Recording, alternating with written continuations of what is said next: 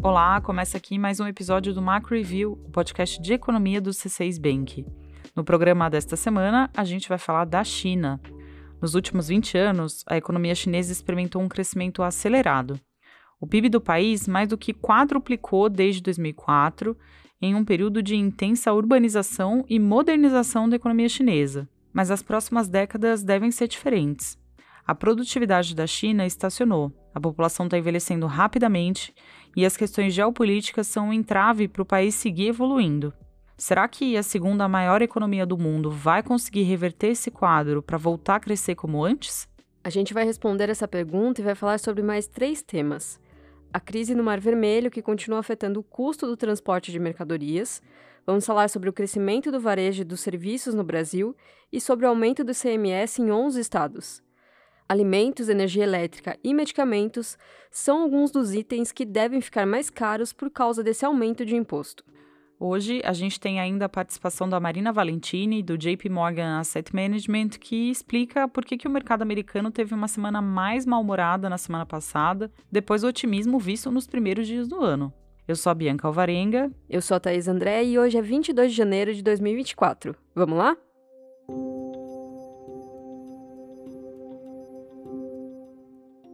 Em 2023, a economia chinesa avançou 5,2% e atingiu a meta estabelecida pelo governo local. É que todos os anos, no mês de março, o Partido Comunista da China decide qual deve ser o crescimento que o país deve buscar naquele ano. Mas essa meta de crescimento tem ficado cada vez menor. O fato é que a China já não é capaz de crescer como antes. Embora o avanço de mais de 5% do PIB em 2023 seja sim um avanço notável, ele não se compara com o progresso que o país viveu nas últimas duas décadas, quando a taxa de crescimento da China chegou a superar os 10% ao ano. Na época, boa parte do estímulo para a economia vinha do setor imobiliário, que chegou a representar 25% do PIB chinês. Diante da migração em massa de chineses do campo para a cidade, o governo estimulou a construção de residências e estimulou também a ampliação da infraestrutura nos grandes centros urbanos. Com o tempo, as construtoras chinesas contraíram dívidas enormes e a especulação imobiliária fez os preços de imóveis dispararem. O aparecimento de cidades fantasmas, com centenas de prédios novos e desocupados, evidenciou o esgotamento desse modelo de crescimento. E a chegada da pandemia de Covid-19 só agravou o problema. Em 2020, o governo chinês restringiu o crédito concedido para o setor. Sem o estímulo governamental e altamente endividadas, muitas empresas imobiliárias chinesas ficaram em situação financeira delicada. No paralelo, o esgotamento do setor imobiliário criou um problema para os governos regionais. Boa parte dos recursos que alimentavam o orçamento das províncias vinha da venda de terrenos para as construtoras. A queda no lançamento de novos empreendimentos secou essa fonte de recursos e os governos regionais ficaram também endividados, o que limita a capacidade de novos estímulos. Esse é o quadro que sintetiza como a China partiu de um crescimento de dois dígitos para o momento atual, de um avanço bem mais modesto e com uma perspectiva de ficar ainda menor. Mas daqui em diante, será que a economia chinesa pode encontrar outros caminhos para crescer?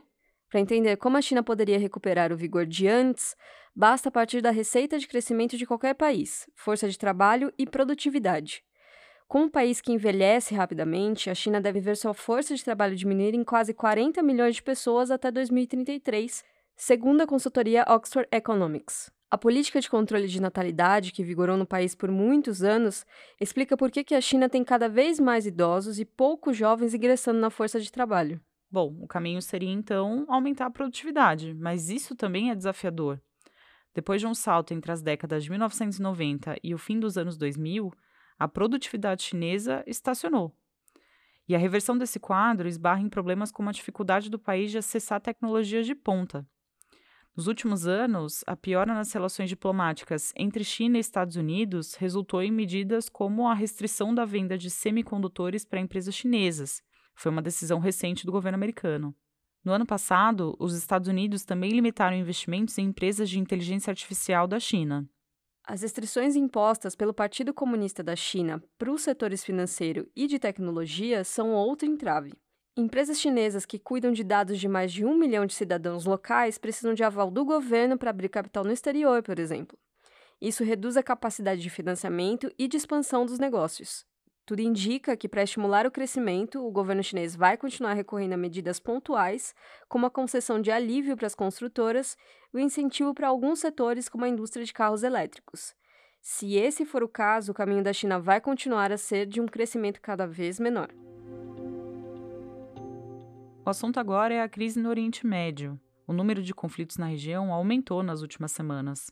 Os ataques de militantes Houthis do Iêmen a embarcações comerciais que navegam pelo Mar Vermelho têm suscitado respostas militares. Estados Unidos e Reino Unido bombardearam alvos no Iêmen com o objetivo de enfraquecer os Houthis. A reação do Ocidente foi repudiada pelo Irã, que dias depois promoveu um bombardeio a regiões no Paquistão, Síria e Iraque. O nível de tensão na região está aumentando e é o maior em muitos anos. Os navios comerciais têm deixado de circular pelo Canal de Suez, uma importante rota que conecta parte do Oriente ao Ocidente, por receio de novos ataques. Segundo a Bloomberg, seguradoras também estão se recusando a cobrir cargas de navios que passarem pela região. O custo do frete marítimo disparou desde que o conflito começou, o preço do transporte de cargas entre Xangai, na China, e o maior porto europeu em Roterdã, nos Países Baixos, o frete entre esses dois portos custa agora quase o triplo do que custava no início de janeiro. As empresas estão preocupadas. A alta do custo do frete pode elevar os preços de diversos produtos e insumos que são comercializados no exterior. Se isso acontecer, as cadeias globais de produção podem ser impactadas, e aí a gente poderia ver a inflação global voltando a subir.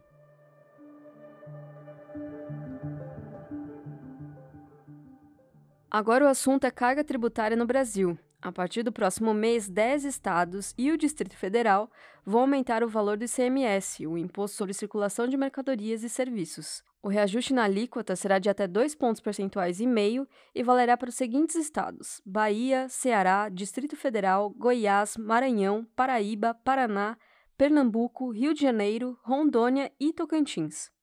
Na prática, isso significa que os preços de diversos produtos e serviços, como alimentos, combustíveis, medicamentos e telecomunicações, esses preços devem subir nos próximos meses. E o aumento do ICMS deve impactar ainda a inflação de 2024. Alguns dos itens que vão ter um imposto maior têm um peso relevante nos índices de preços. Um deles é a gasolina, que representa 5% do IPCA. Então, é esperada uma pressão sobre os preços, em especial no primeiro semestre. Na última edição do podcast, na edição número 92, a gente falou de outros fatores que indicam que a inflação brasileira pode subir em 2024. Se você não ouviu esse programa e quer entender melhor do que, que eu estou falando aqui, eu recomendo que você volte na nossa lista do podcast e escute. O título do episódio é Sinal Amarelo para a Inflação.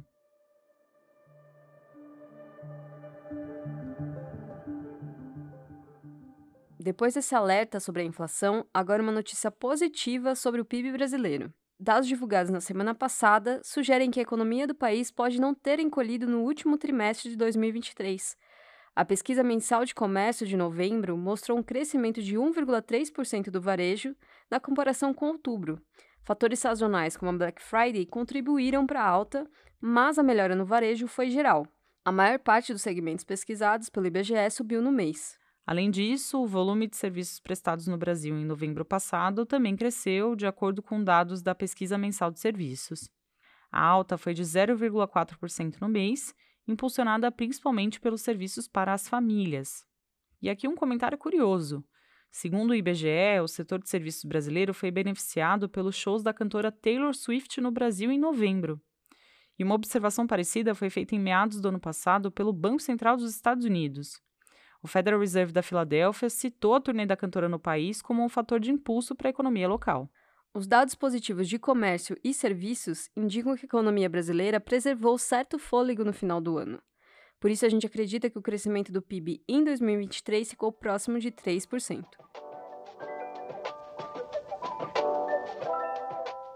Agora a gente passa para o quadro Mercados Globais, é o espaço em que a Marina Valentini, estrategista do JP Morgan Asset Management, analisa o movimento dos mercados lá fora e a forma como os investidores estão recebendo as notícias do campo econômico. Pois bem, no episódio de hoje, a Marina conta que os dados divulgados nos Estados Unidos nas últimas semanas mostraram que a economia americana deve ter terminado 2023 em alta. Mas o que esperar agora para o início do ano? Será que a economia dos Estados Unidos vai desacelerar, principalmente com essa onda de frio extremo que passou pelo país nas últimas semanas? Vamos ouvir a análise da Marina.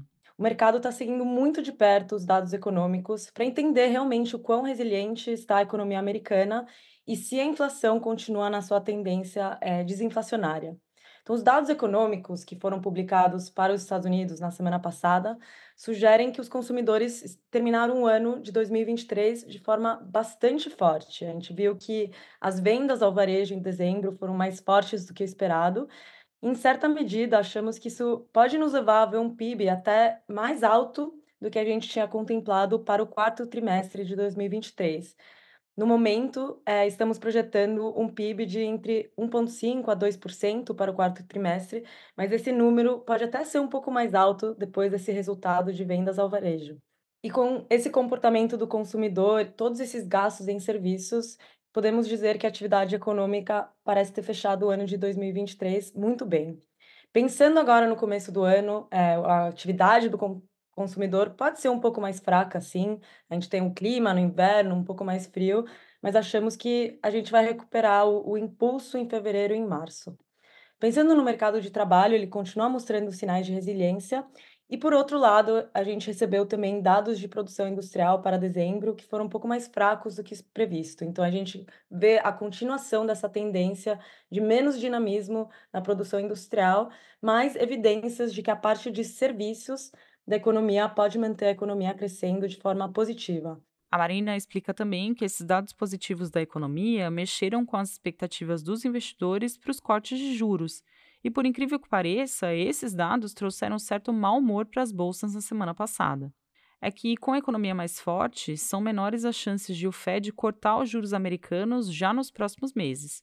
A Marina vai explicar melhor. Com esses dados econômicos indicando um consumidor mais forte e junto com alguns discursos de membros do Fed semana passada indicando que talvez terão mais paciência para cortar os juros, o mercado passou de precificar seis cortes de juros em 2024 para agora precificar cinco cortes de juros.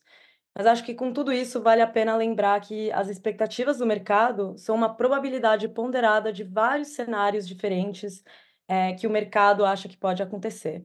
Por exemplo, se tivermos uma recessão, o Fed poderia cortar os juros entre 8 a 10 vezes.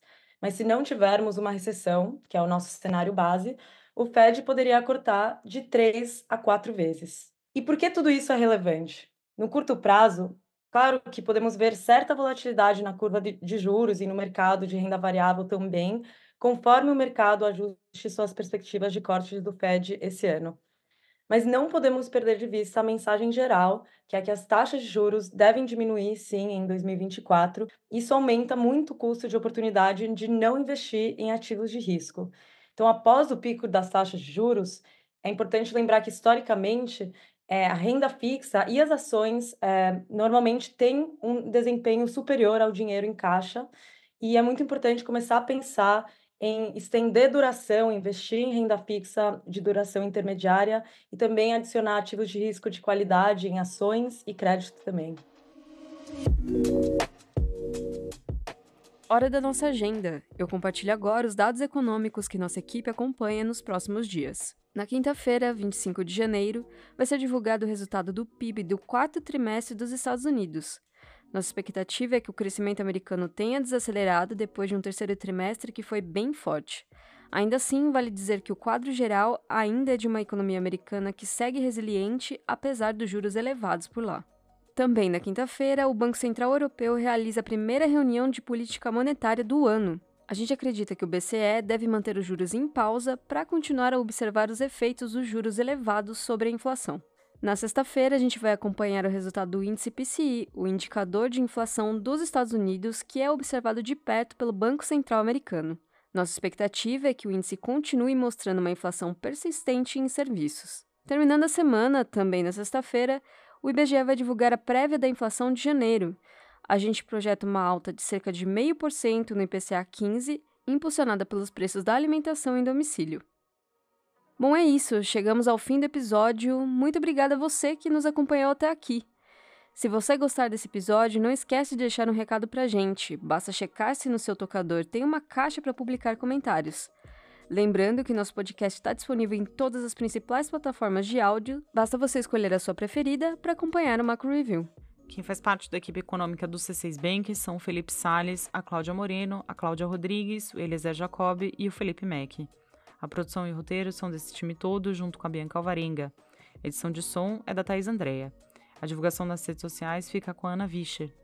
Lembrando que você pode seguir o Macro Review na sua plataforma favorita de podcasts. Assim, quando a gente publicar um novo episódio, você vai ser notificado. É bom para quem quer ficar por dentro da economia e para quem quer conhecer uma visão original dos fatos econômicos. Uma boa semana para você e até a próxima.